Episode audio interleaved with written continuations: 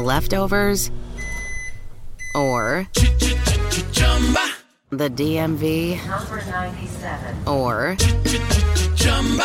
house cleaning, Chumba Casino always brings the fun. Play over a hundred different games online for free from anywhere. You could redeem some serious prizes. Chumba. ChumbaCasino.com. Live the Chumba life. No purchase necessary. Void where prohibited by law. T plus terms and conditions apply. See website for details. Naciónpodcast.com te da la bienvenida y te agradece haber elegido este podcast. Bienvenidos a Salud Esfera.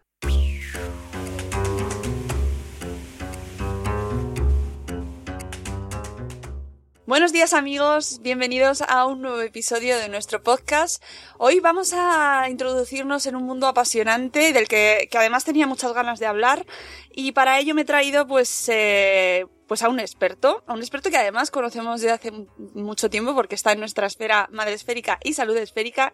Nos hemos traído con nosotros a un experto en este tema qué mejor manera de hacerlo sino con alguien que sabe Manuel Antonio Fernández, buenos días, el neuropediatra. Bienvenidos a nuestro podcast. Bienvenido. Hola Mónica, encantado de hablar contigo, que ya hablamos hace tiempo y, bueno, de hablar de algo tan importante como es el cerebro de los niños, ¿no? Un placer. Exactamente, el cerebro de los niños que este podcast lo escucha mm, lo escucha mucha gente que tiene hijos, lo escuchan muchos padres, eh, estamos en una esfera compartimos eh, madre esfera y salud esfera, un mundo muy, muy paternal, muy maternal y el cerebro de los niños pues es como una de las grandes preocupaciones. Así que vamos a ver si terminamos el podcast hoy con la sensación de que algo hemos aprendido y algo útil aparte de conocerte a ti, que ya, oye, es algo, ¿no? Hombre, yo encantado y sobre todo a, ayudar a, todos esos padres que, muchas veces se preocupan por, sus hijos porque no tienen claro si lo que les pasa es normal o no, si están desarrollándose de forma correcta o no y, que entiendan cómo se, se, producen estos aspectos fundamentales del aprendizaje, desarrollo, maduración y, y que hay que saber para controlarlo. Lo primero, pues es como no, presentarnos quién es Manuel Antonio Fernández. Manuel, ¿quién eres? ¿Qué haces? ¿A qué te dedicas? ¿A qué dedicas tu tiempo libre? Bueno, poco tiempo libre, pero mira, en resumen, como has dicho, yo soy Manuel Antonio Fernández, en la red todo el mundo me conoce como el neuropediatra y así se llama mi, mi web precisamente, el neuropediatra.es. Eh, y lo que hago en mi día a día es ayudar a familias de niños con problemas neurológicos de cualquier tipo, aunque después vamos a hablar de algunos concretos, a encontrar la causa y sobre todo a intentar ponerle, eh, cuando es posible, la mejor solución para ayudarles a dejar de, eh, lado las preocupaciones, el, estrés, los agobios, la inseguridad y, a recuperar la tranquilidad del día a día en casa, la seguridad de, saber que lo que está ocurriendo con su hijo va mejorando, se va desarrollando y sobre todo que, que puedan vivir con la serenidad de saber que las cosas van bien y que su hijo va a ser un adulto con, como cualquier otro. Lo primero, mm, además, decir a, los, a nuestros escuchantes, a nuestros oyentes, que nos hemos traído a un pediatra galardonado. Enhorabuena, Manuel, que ha sido elegido como el mejor pediatra de España en los Doctoralia Awards 2018. Muchas gracias. Yo soy un poquillo friki de todo esto que tiene que ver con Internet y, bueno, no me, no me quejo de cómo me tratan ni los pacientes ni, ni los medios, ¿no? Y siempre, siempre es un placer contar con estos reconocimientos porque al final lo que te da es la, sensación de, trabajo bien hecho. O sea, la opinión de, eh, los premios de, doctorales se basan en la opinión de pacientes y de tus propios colegas de profesión. O sea, que, que, si mis pacientes y mis colegas piensan eso, pues quién soy yo para llevarle la contraria, ¿no? Un poquito de ego a veces, pues ayuda. Eh, sí, lo que sí que es verdad es que en redes también, y esto seguro que lo verás, existe como hay mm, como bipolaridad, ¿no? En plan, eh, tienen que estar los pediatras en redes o los médicos o los científicos en redes o deberían estar en consulta con los pacientes o investigando y no mezclarse. ¿Tú qué piensas? No, no, el entrevistador eres tú. no vale. bueno, yo aquí tengo una respuesta muy sencilla. Si no estamos nosotros los profesionales en los medios, en las redes y en todo este mundo de la comunicación, ¿quién va a contar las cosas? El problema es que muchas veces los médicos no sabemos contar las cosas, no, no, no sabemos explicar, no sabemos comunicarnos o creemos que, estar en esos medios y expuestos a esa exposición social eh, puede ser perjudicial para nosotros pero conforme más yo me voy formando en todo este mundo, una de, de los mantras que, escucho y que, con lo que estoy de acuerdo es que si no estamos nosotros ahí para contar las cosas de una forma clara, abierta y real, al final la gente lo cuenta. Y si tú vas a Google a buscar algo sobre eh, el síndrome de Asperger o el autismo y no hay nadie que cuente lo que científicamente es y las cosas como son, pues hay mucho friki que va a contar lo que piensa o lo que cree, o va a haber mucho estafador vendiendo lejía para curar el autismo. Pues eh, ese es el problema. Si no estamos ahí y no hacemos comunicación en el ámbito científico y sanitario, la va a haber, aunque sea de una calidad ínfima. Y Google está abierto a todo. Mm. Eh, ¿Crees que hay paternalismo en, en cómo se informa en redes? Pues por, no sé, médicos, científicos, pediatras. No vamos a, mm, personalizar en un sector concreto, pero sí que me interesa tu opinión. Mira, pues ahí te voy a decir que sí que la hay y, que, y que yo lo entiendo porque tiene una finalidad no siempre eh, formativa o educativa, sino que a veces se usa toda esta información con una perspectiva excesivamente comercial desde mi punto de vista. Eh, el boom de la crianza respetuosa está muy bien, pero hemos llegado ya a un punto en el que vender todo como respetuoso, amigable, cariñoso y tal, hombre, eh, las cosas requieren esfuerzo, son difíciles, hay que trabajar, a veces no hay que dormir, eh, la, criada, el cuidado de los niños no es fácil. Mm, no es todo tan bonito. O sea, hay que venderlo de una forma realista. Un trastorno del sueño mm, no se soluciona solo yendo al lado del niño a decirle del meteo. A veces hace falta tratamiento para la familia, hace falta tratamiento para el niño. Hay cosas que son problemas que, hay que abordarlos de una perspectiva cordial y, por supuesto, familiar, pero real y, útil. No vamos a decir que todo es muy bonito y que nace el niño y que todo esto es perfecto. ¿no? Pues hay veces que hay problemas hay que, que, atajarlos. Muy interesante neuropediatra. Eh, ¿Esto qué es? Por la gente que nos escucha y dice, bueno, pero pediatra, neuropediatra, al, neuropediatra tengo que ir, tengo un neuropediatra de cabecera, ¿cómo, cómo funciona? Pues mira, esta es una de las dudas que, lleva años rondando y que, va a existir siempre, ¿no? Porque una de las, o sea, yo soy un friki que se dedica al aprendizaje de la conducta dentro de la pediatría, que es un ámbito muy concreto, muy cerrado, eh, pero claro, cuando alguien como tú o como una madre que tiene un hijo con problemas de aprendizaje, de desarrollo de conducta, eh, busca a quién acudir, pues probablemente nadie se plantee, si no lo conoce de entrada y sabe de lo que va, ir a un neuropediatra. Todo el mundo busca un pedagogo, un psicólogo, un, millón de cosas que al final eh, realmente muchas, o la mayoría de las ocasiones no, no son eh, la profesión o, el camino más adecuado para solucionarlo. Un neuropediatra básicamente es un pediatra que se ha especializado en los aspectos que tienen que ver con el proceso de neurodesarrollo de los niños.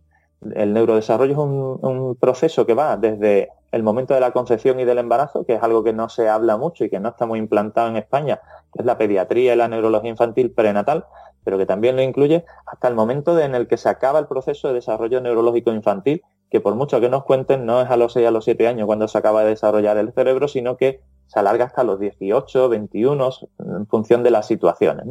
De manera que el neuropediatra es el encargado de eh, velar porque ese proceso sea el correcto y de intervenir cuando algo de ese proceso no está siendo, no está siendo adecuado. Te pongo un ejemplo eh, sobre las políticas eh, sanitarias en los diferentes países. ¿no? Se considera que un, un, país es más avanzado cuanto mayor es la edad a la que un pediatra atiende a sus pacientes.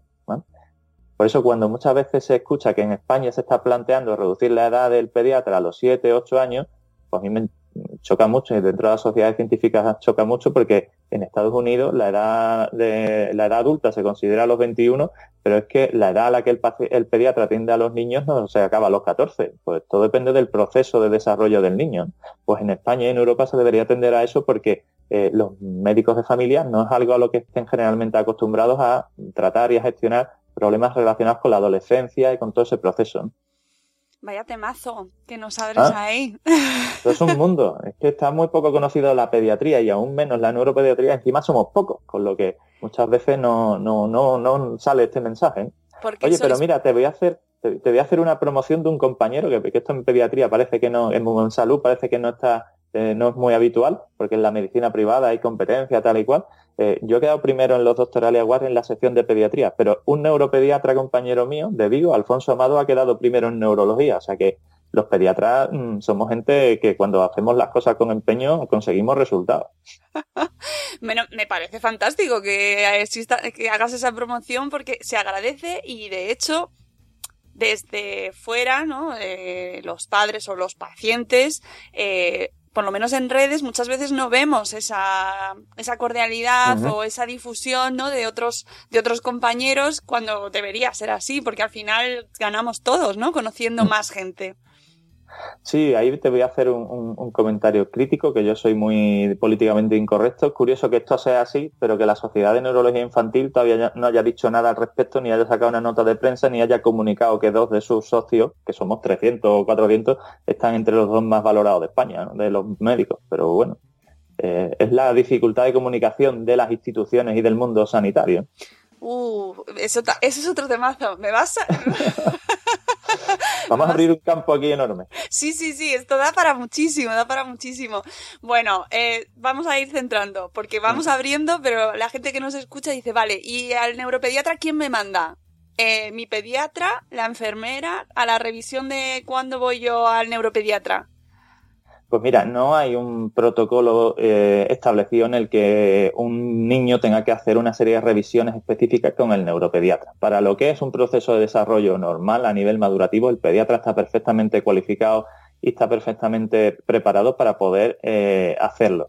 Eh, el seguimiento y toda la valoración y en caso de que se detecte algún tipo de problema, puede hacer la derivación al neuropediatra.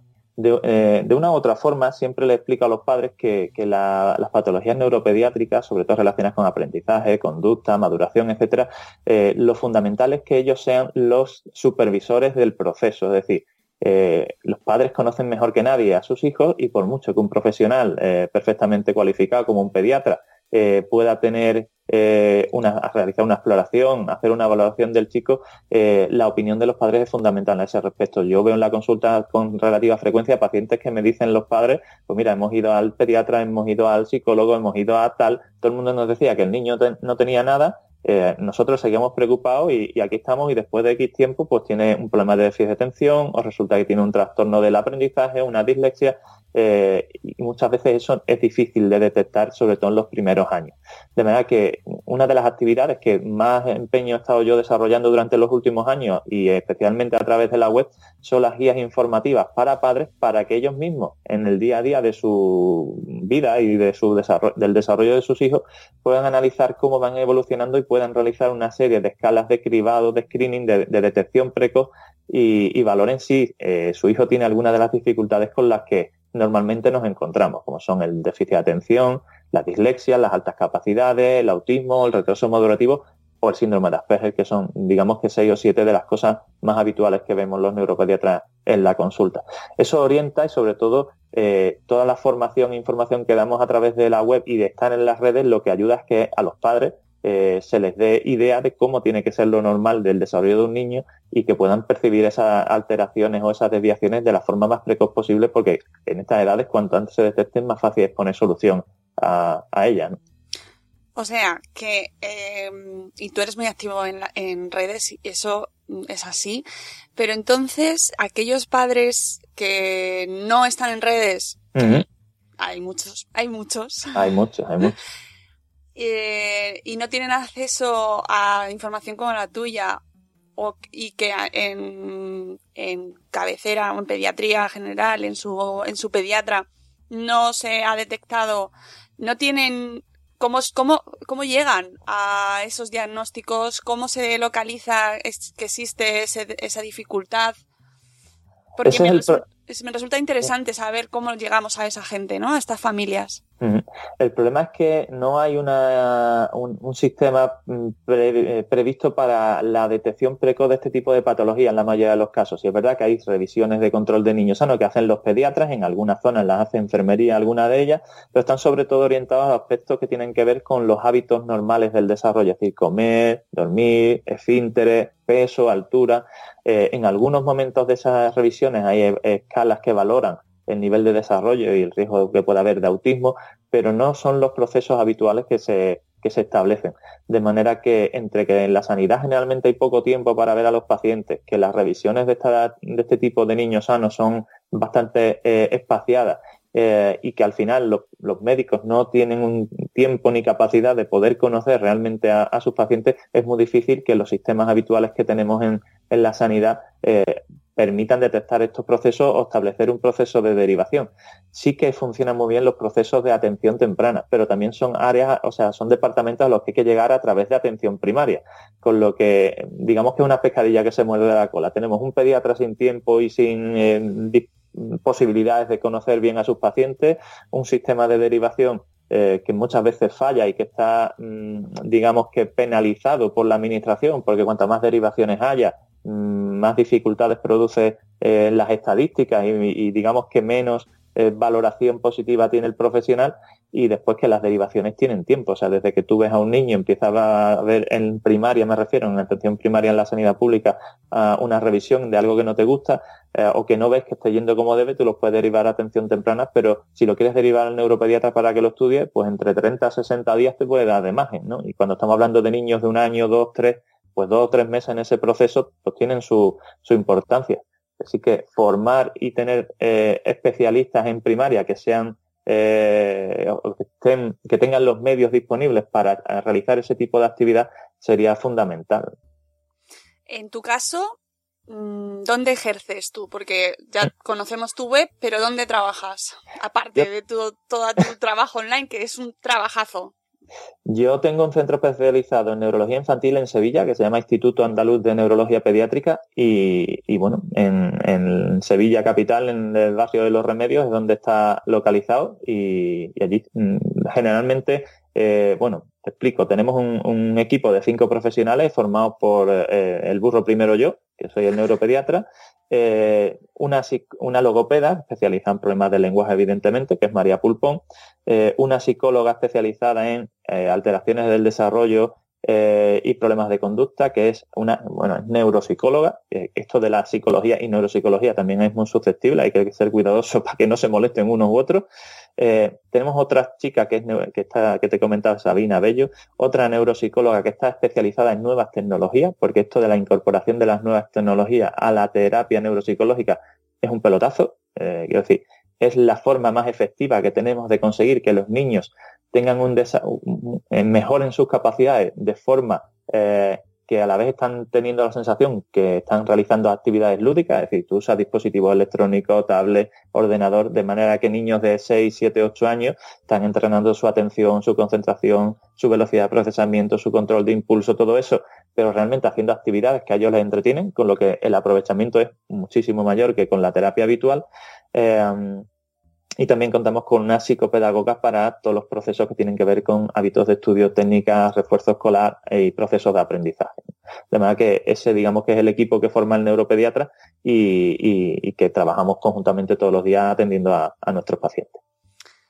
¿Qué son, ¿Cuáles son los, las patologías, si es que se pueden llamar así? Porque yo cuando ¿Eh? empiezo a hablar de este tema ya tengo que ir con mucho cuidado. Bien, bien, tú anda con cuidado que yo digo las barbaridades, no te preocupes. no, pero bien sabes que que bueno, que las palabras importan y, no siempre se puede hablar de ciertas cosas cuando, pues eso, hablamos de, de, dificultades de aprendizaje o hablamos de trastorno. ¿Con qué te encuentras tú más a menudo? ¿Qué es por lo que más mm, acuden a ti los padres? Mira, la inmensa mayoría de las solicitudes de consulta que tenemos en, nuestro centro son por trastorno por déficit de atención e hiperactividad. Es decir, no es que esa sea la causa, o sea, el, motivo de consulta, sino que son el diagnóstico que se consigue en la mayoría de los casos después del estudio. Eh, tienes problemas de aprendizaje, o sea, los síntomas que produce o las consecuencias que produce el TDAH, el trastorno por déficit de atención con o sin hiperactividad, en los niños están centradas en tres áreas eh, rendimiento académico, relaciones sociales, problemas de conducta. De manera que esas tres son las principales dificultades que nos demandan o por las que nos consultan los, padres y son las que solemos atender en, el centro. Eh, si, te pongo, si te pongo, digamos, un, orden, sería primero el TDAH, después la dislexia, después el autismo y eh, autismo y procesos madurativos en general y en quinto mm, puesto diría que, están las altas capacidades, porque esto de, de ser superdotado tiene sus pros, pero a veces tiene sus contras. Es 30% de los niños con altas capacidades tienen dificultades de aprendizaje o de conducta. Y no bien detectado o gestionado también puede producir sus problemas. En primer lugar, el TDAH, que antes de, grabar ya te decía directamente que he escuchado TDAH, TDAH, he escuchado que no existe. ¿Qué pasa con el TDAH? Pues mira, te voy a hacer un pequeño speech muy breve para explicarte qué es el TDAH y que lo entendamos de una forma lo más sencilla posible. ¿vale?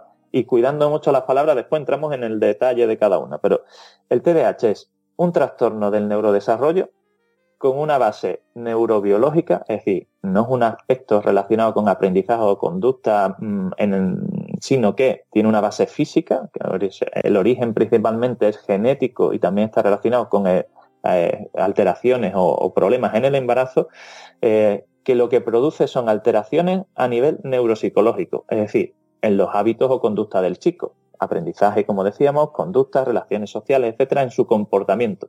Y de hecho, esa es una de las principales dificultades que hay o de controversias que hay cuando se habla del TDAH. Es un problema físico, como puede ser una epilepsia o una migraña, pero las consecuencias que producen están asociadas al comportamiento.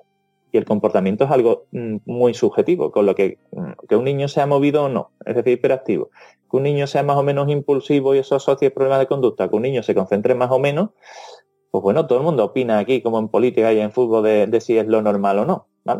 Eh, claro, el tema es que esas, dificultades de atención, de, hiperactividad o de impulsividad asocian problemas de rendimiento académico, de relaciones sociales o de comportamiento, que al final son las que producen disfunción en la vida del chico, es decir, problemas a nivel escolar o familiar o social. ¿no?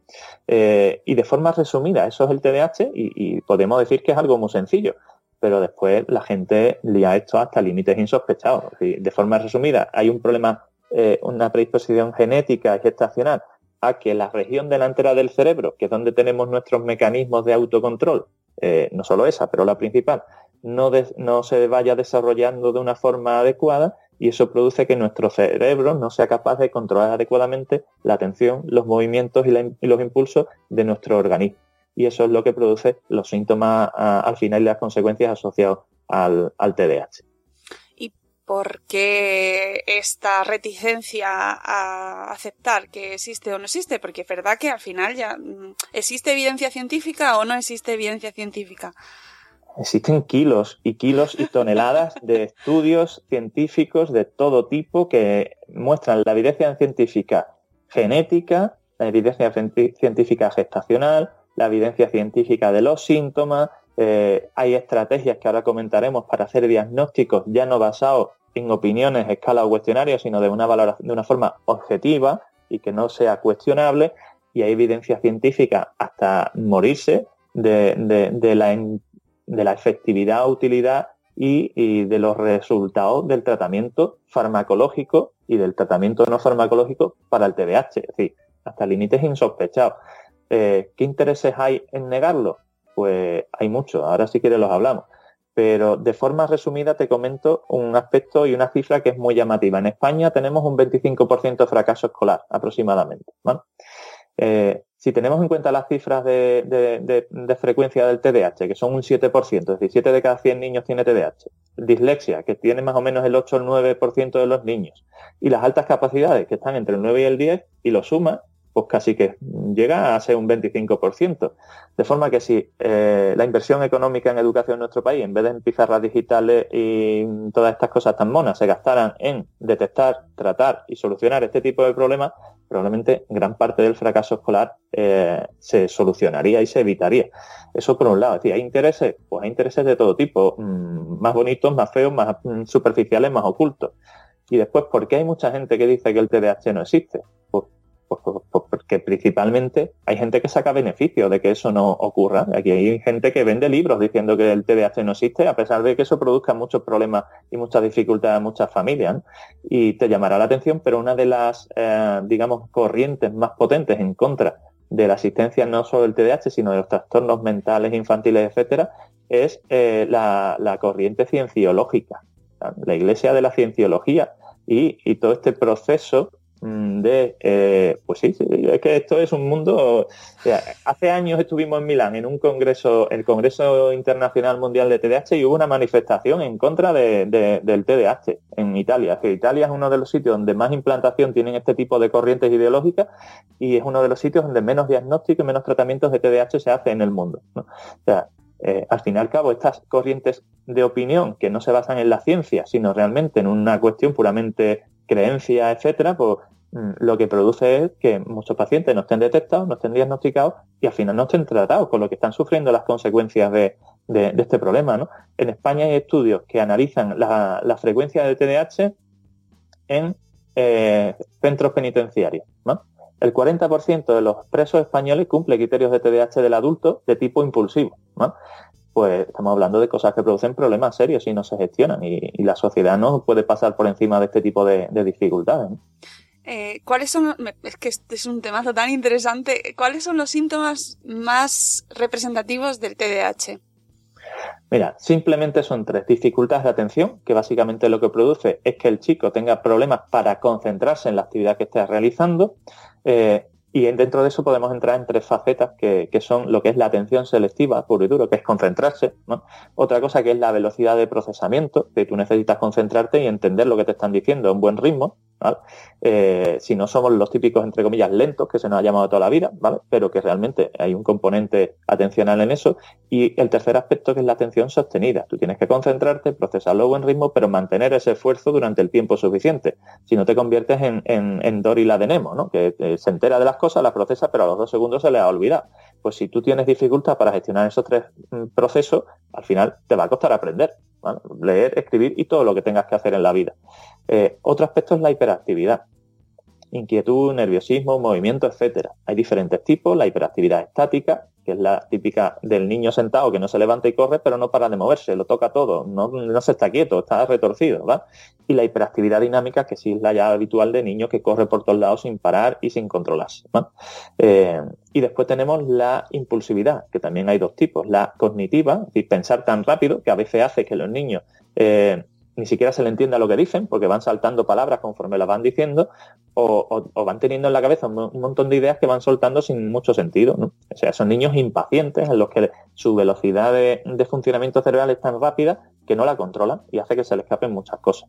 Y después está esa misma impulsividad, pero orientada al aspecto conductual que muchas veces hacen que sean desproporcionadas las respuestas físicas, empujones, etcétera, y que lleguen a tener conductas agresivas, violentas o, desproporcionadas. Y esas tres combinaciones, o sea, esos tres síntomas que no están presentes siempre, si puedes tener un, TDAH de tipo inatento, cuando solo lo que tienes es problemas de atención, o un TDAH de tipo hiperactivo impulsivo si lo que tienes son problemas de hiperactividad o de impulsividad. Y imagínate si encima tienes las tres cosas, ¿no? Pues entonces eh, a veces se forman unos guirigay muy, muy, muy entretenidos. Claro, guirigay es que eh, en muchas ocasiones se atribuye a una mala educación. Claro. Aquí me encanta que saques ese tema porque yo hay una fórmula que, que, que repito sin, sin, parar en la consulta cuando explico esto. Y es que el rendimiento de cualquier persona, de un chico, por ejemplo, depende de tres factores, que es su capacidad, su esfuerzo pero también hace falta un tercer factor, que es el que estamos tratando, el autocontrol para poder desarrollarlo.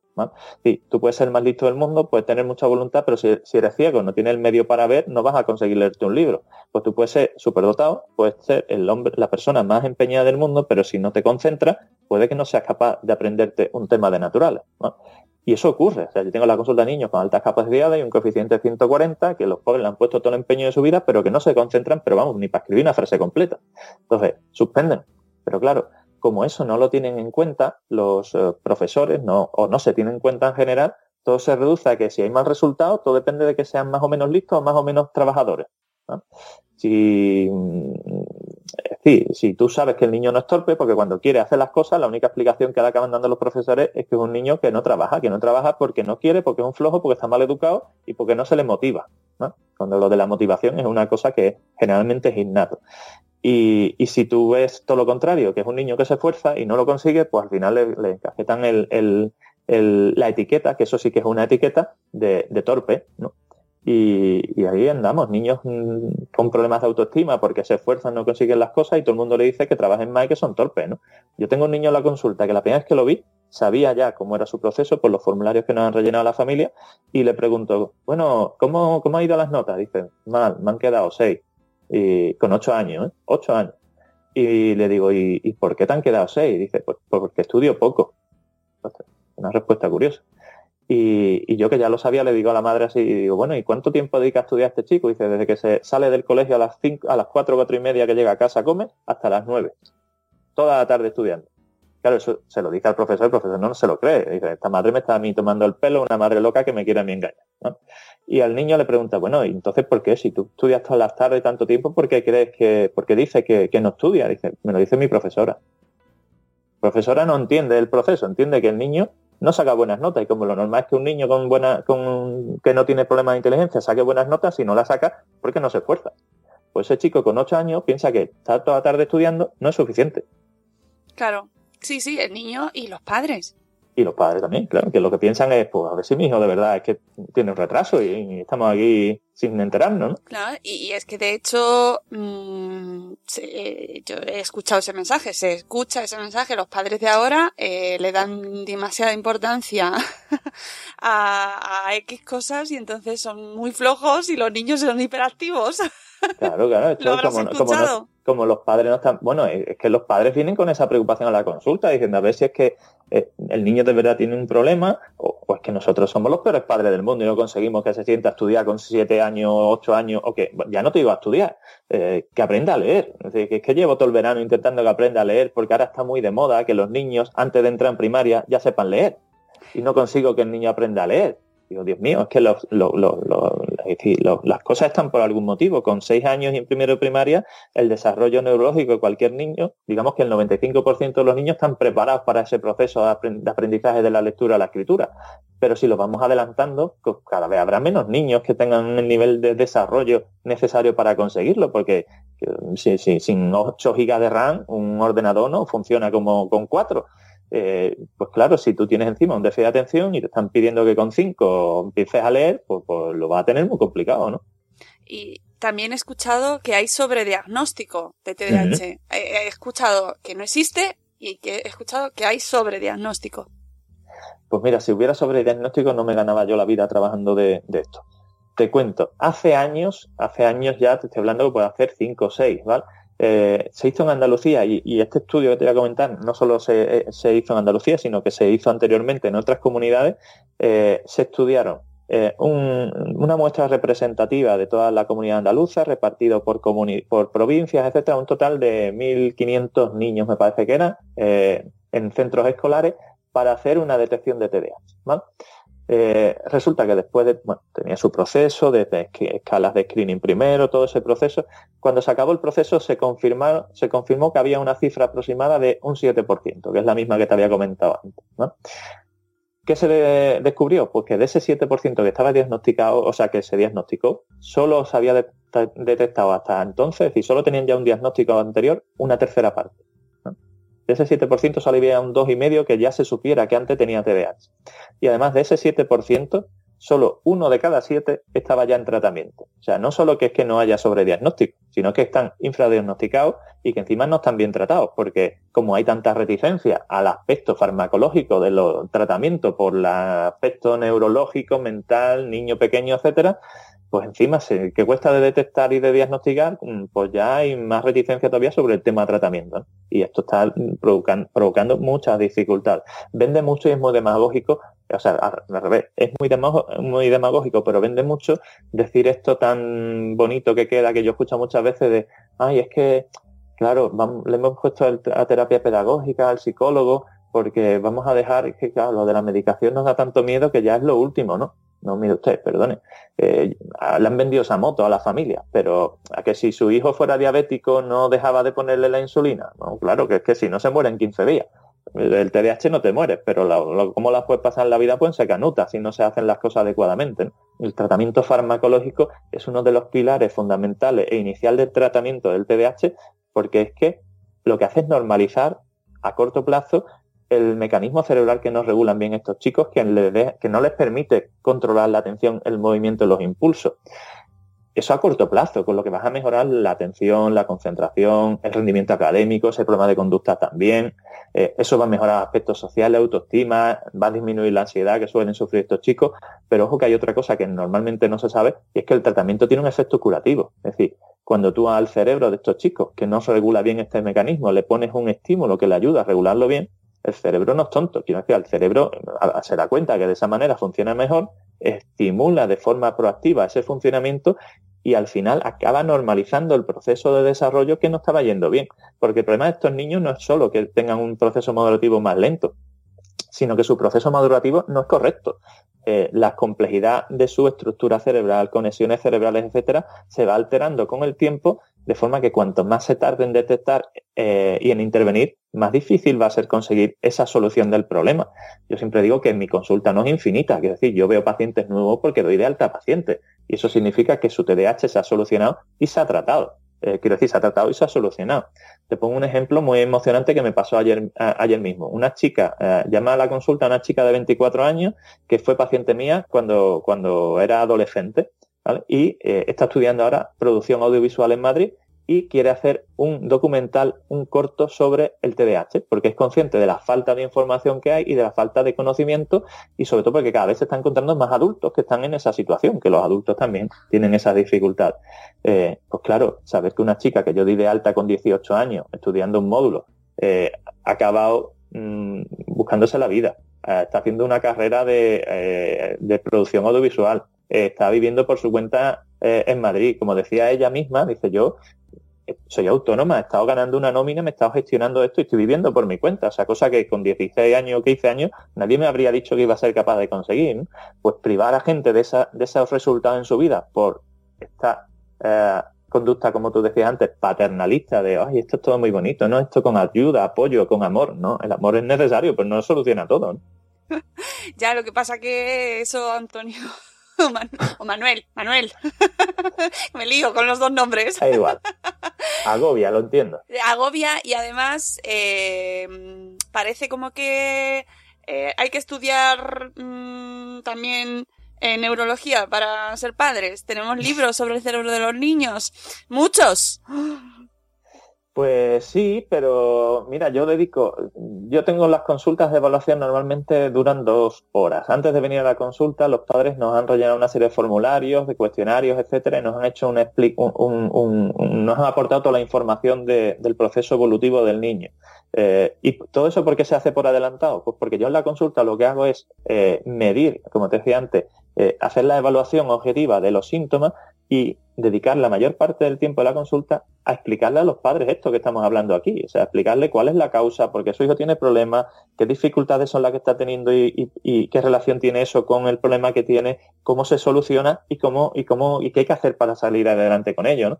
Eh, es verdad que hace falta información y este tipo de, de, entrevistas yo creo que es fundamental. Yo soy el protagonista, entre comillas, de esto y si es que me gusta, pero cualquier otro que se dedica a esto y que haga las cosas razonables te debería contar lo mismo eh, son fundamentales para que deje de haber esa falta de información en la sociedad y entre los padres, que los pobres, muchos de ellos viven agobiados con que mi hijo no tira, con que yo no sé hacerlo y con que la vida mm, de 4 a 8 de la tarde mm, intentando que estudie o que, o que haga las cosas es un infierno. ¿no? Sí, y, mm, y, otro aspecto que también agobia mucho a los padres y que me gustaría que nos aclarases es las nuevas tecnologías y el TDAH.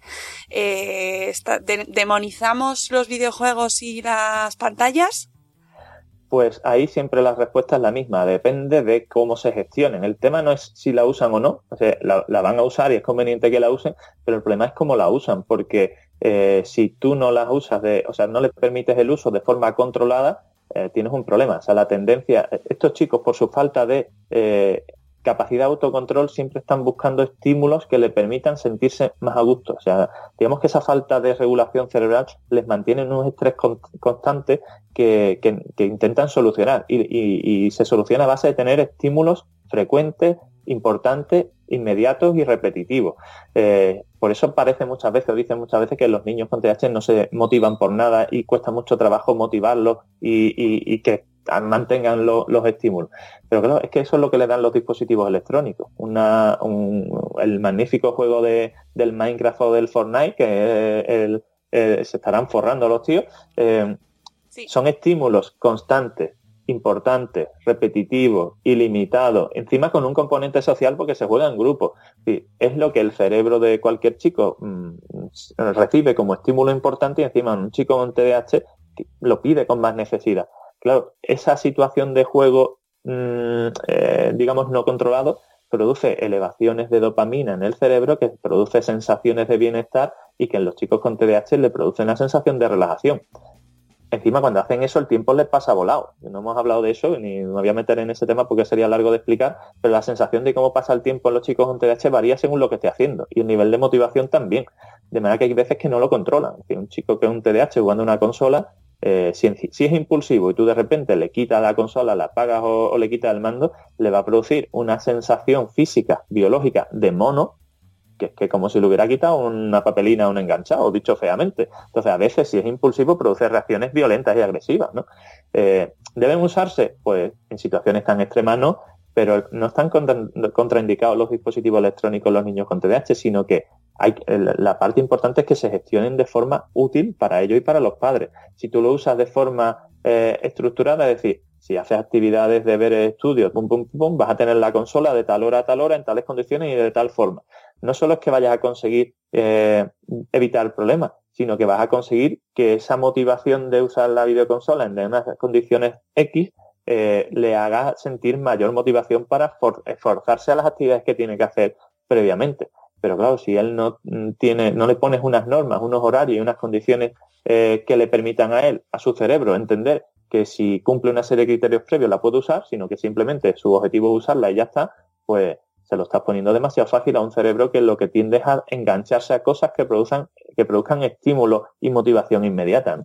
Pero una cosa muy importante, aunque nos has dicho antes que esto tiene una base genética, eh, eh, se puede, mm, existe eh, comportamientos o conductas o hábitos que ayuden a que eso empeore y ahora está, nuestros padres que nos están escuchando, padres del mundo, están diciendo, Dios mío, porque lo hemos oído, seguro que tú también lo has oído, esto, eh, si le pones, se le dejas al niño que haga lo que quiera, al final, ¿sabes? Va a tener, va a desarrollar TDAH. ¿Lo has oído eso?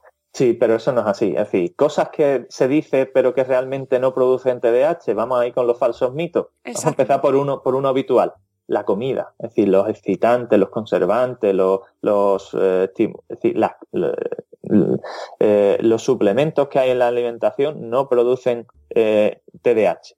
Una cosa es que aunque los niños pueden estar a veces más nerviosos si el componente que lleva eh, suplementado son derivados de, vamos, son azúcar, es decir, azúcar de edad que activa a los niños, pero no le produce hiperactividad. Lo que pasa es que si a, si a un niño le pones azúcar, que es su gasolina, pues más fácil que se ponga nervioso, Pero no va a producir hiperactividad. Eh, ¿Qué otras cosas no producen hiperactividad? Los videojuegos no lo producen. Eh, otra cosa es que a los niños que tienen hiperactividad no les vengan bien, pero no inducen esa, esa, esa hiperactividad.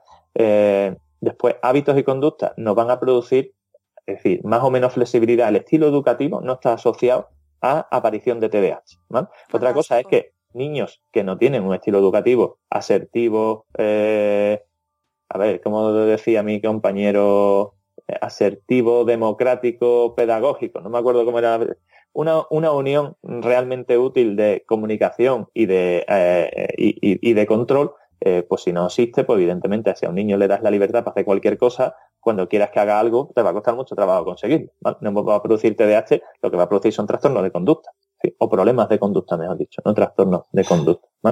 Pero la educación como tal no es algo que produzca TDAH porque no está asociado a un componente de aprendizaje, maduración, sino a un problema madurativo.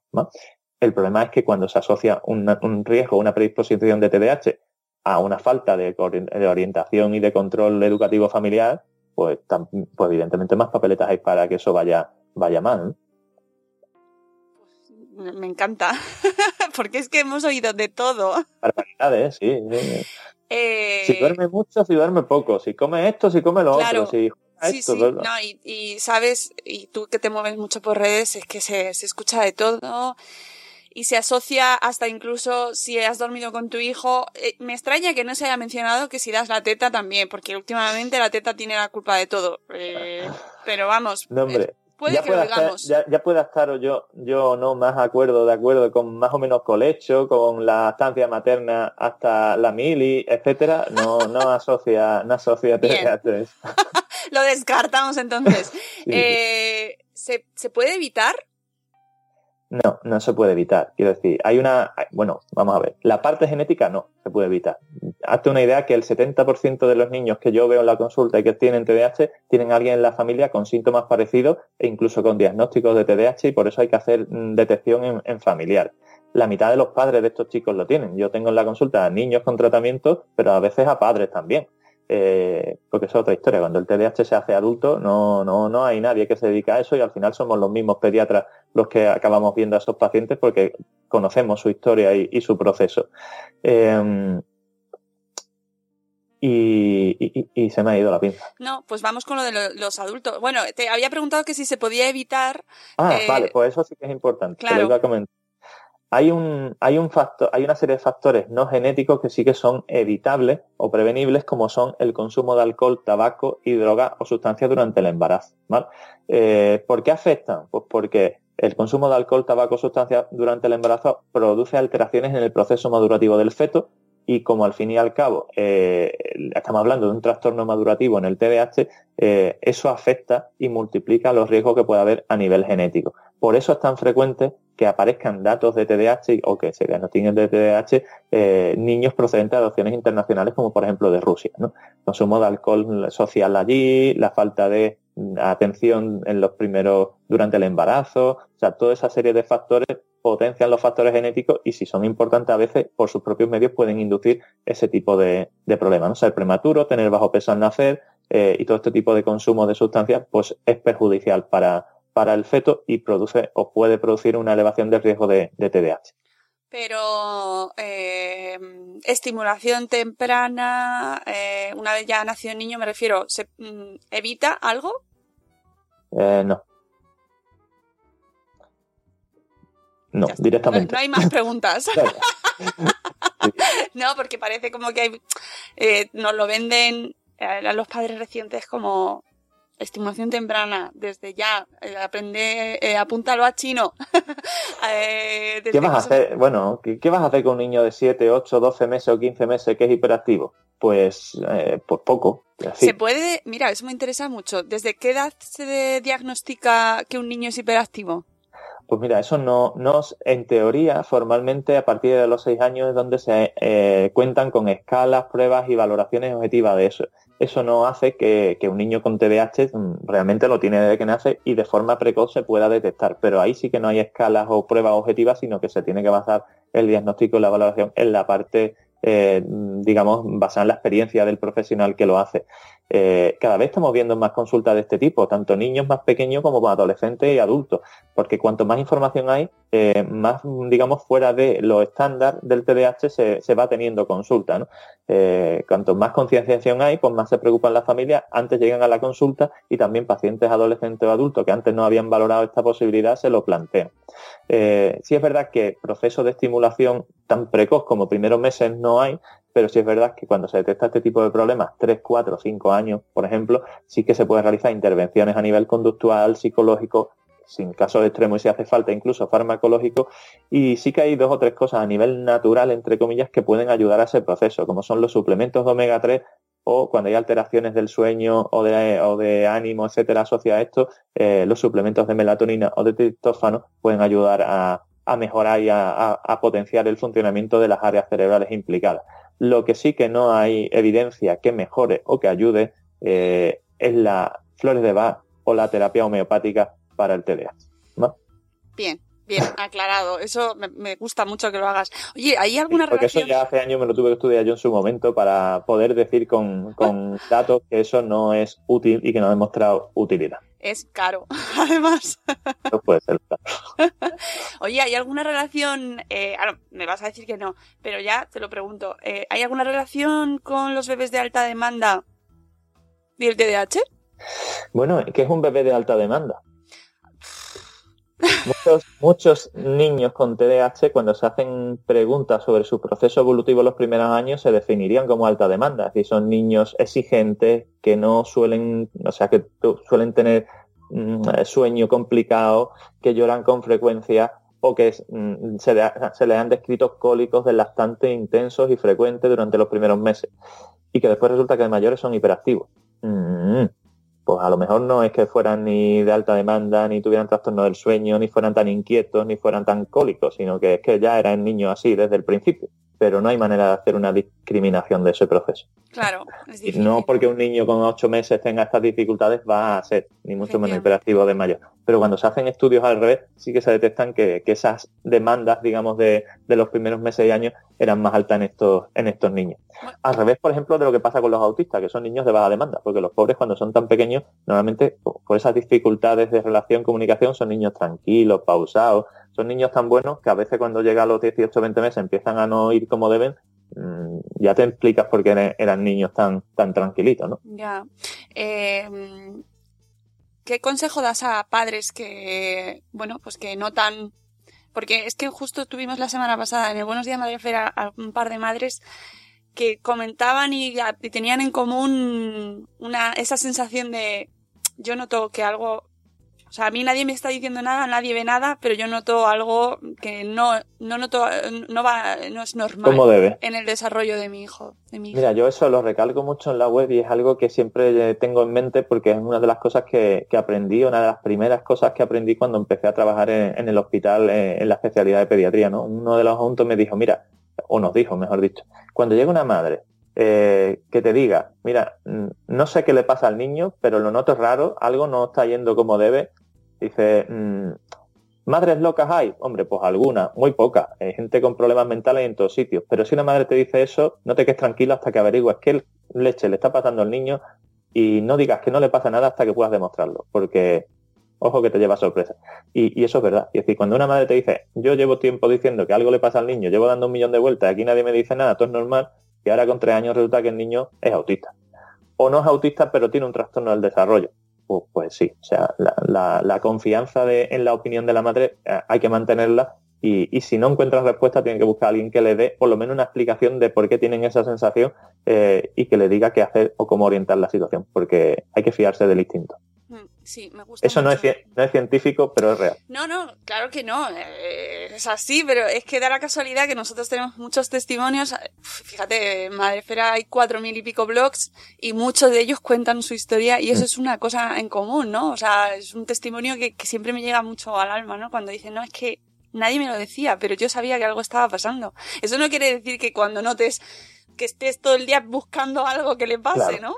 Pero es verdad que hay que escuchar. Te, pongo un ejemplo sobre eso. O sea, yo vi hace años ya eh, a una chica que me lo mandó una compañera porque un día fue a urgencias la niña y, porque estaba con fiebre mala y le dijo la, pediatra a la madre, póngala ahí en el peso. Y le dijo a la madre, no, si no se tiene de pie todavía. Y se dio la vuelta a pie y dice, sí, como que no se tiene de pie, si tiene 18 meses. No, no se aguanta. Pues ese día la pediatra lo mandó a, la, a mí, a, la, neuropediatría, y, evidentemente algo le pasaba. Yo no sabía que era esa niña, la madre, pues bueno, ella había preguntado, le habían dicho que era normal, le extrañaba, pero bueno, eh, pues después de, creo que fue la segunda, tercera, creo que fue la segunda consulta, después de pedirle pruebas en la primera tal y cual, eh, la vi entrar en la consulta haciendo unos movimientos con las manos así un poco repetitivos, de frotación, de, y me quedé así y le dije a la madre, eh, mira, ¿eso de las manos lo hace mucho? Dice, sí, constantemente, ¿por qué? Digo, pues, mm, mira, mm, te voy a pedir una prueba, vamos a ver si es esto o no, no te voy a explicar más historia porque... Eh, y cuando la veamos, eh, decimos, pues tenía un síndrome de red. un síndrome de red es un trastorno del, neurodesarrollo grave, una enfermedad severa, rara, tal y cual.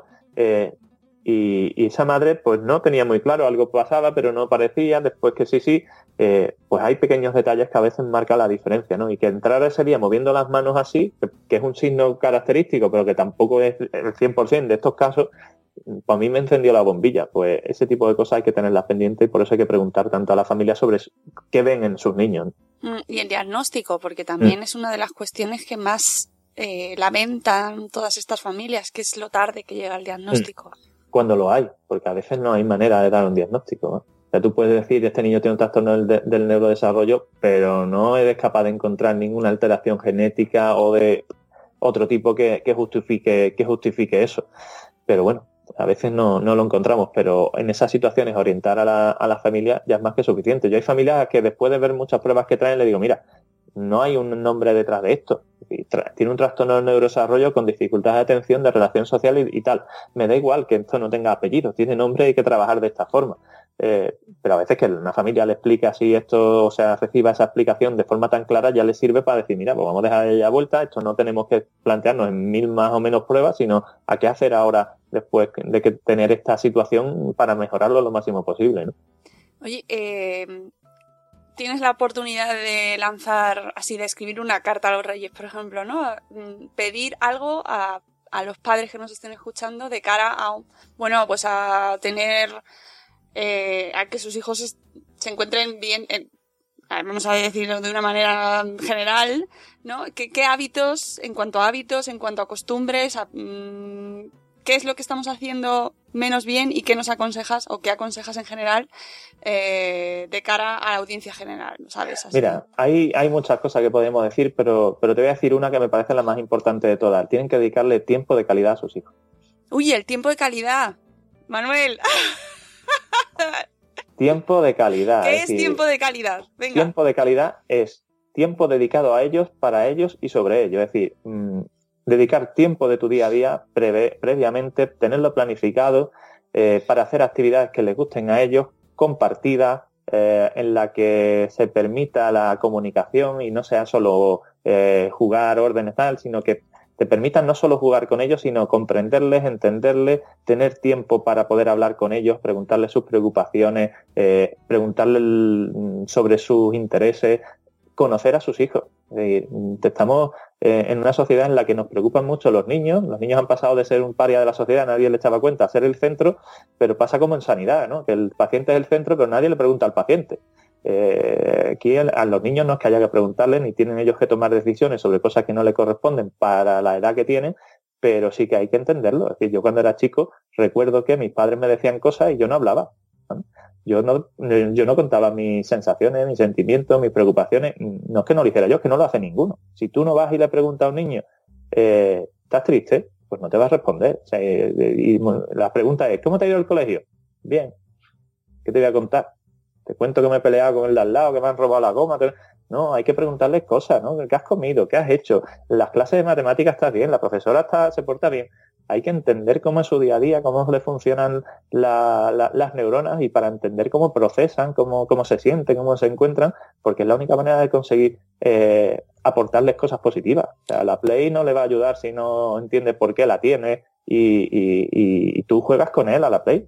Yo jugaba a la consola con mi padre cuando era chico y es una de las sensaciones más agradables que recuerdo.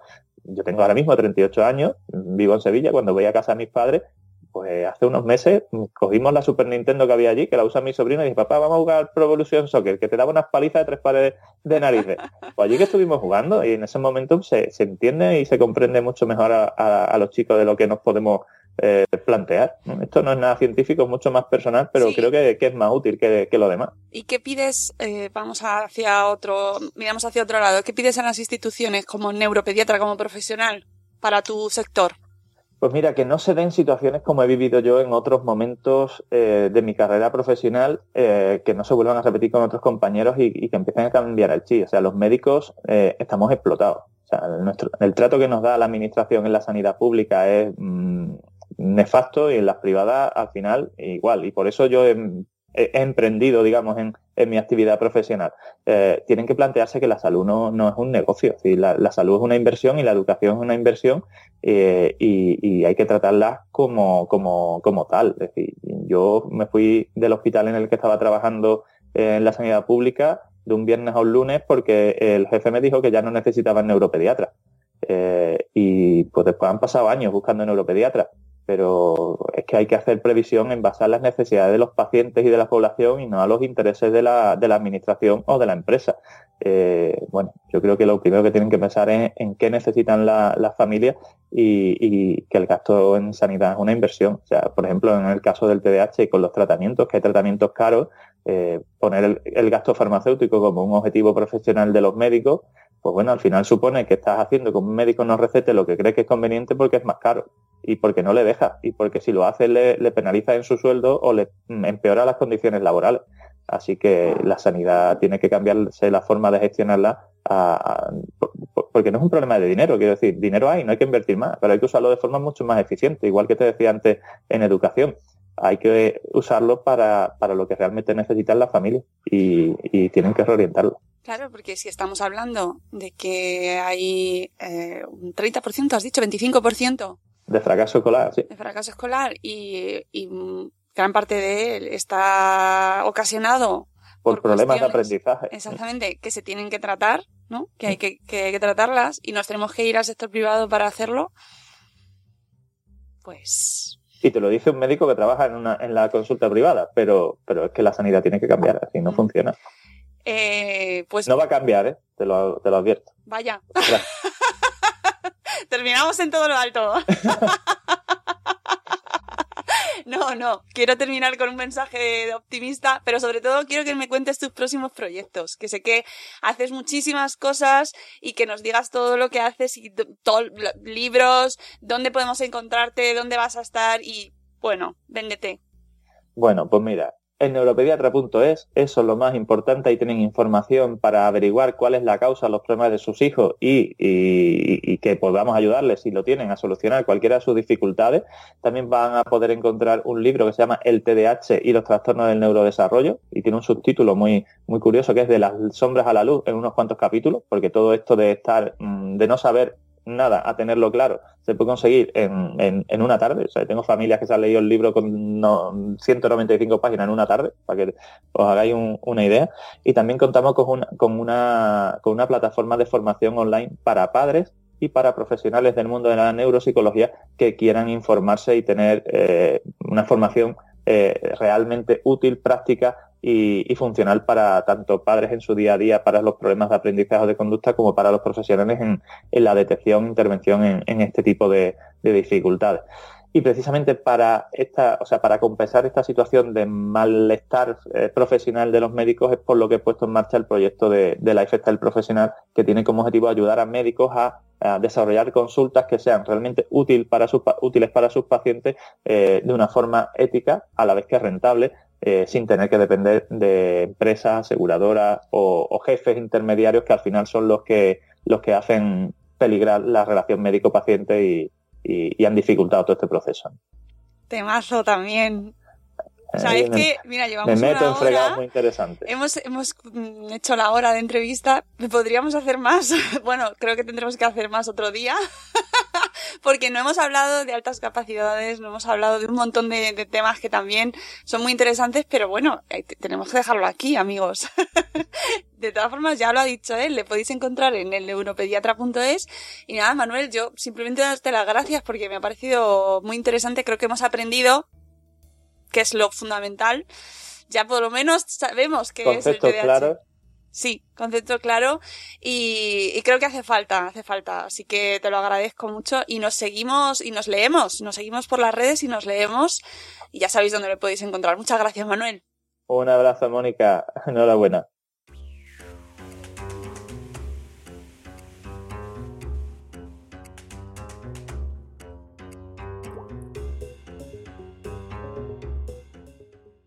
Con esto terminamos nuestra entrevista a el neuropediatra, a Manuel Antonio Fernández Fernández, elegido mejor pediatra del 2018 en los Doctoraria Awards. Espero que os haya resultado tan interesante como a mí esta entrevista y nos escucharemos mm, en el directo de Salud Esfera que lo tendremos el 21 de febrero.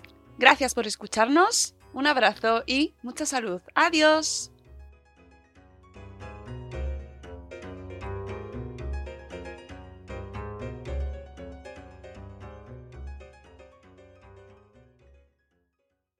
Leftovers, or the DMV, Number 97. or house cleaning, or Chumba Casino always brings the fun. Play over a hundred different games online for free from anywhere. You could redeem some serious prizes. ChumbaCasino.com. Live the Chumba life. No purchase necessary. Void prohibited by law. 18 plus terms and conditions apply. See website for details.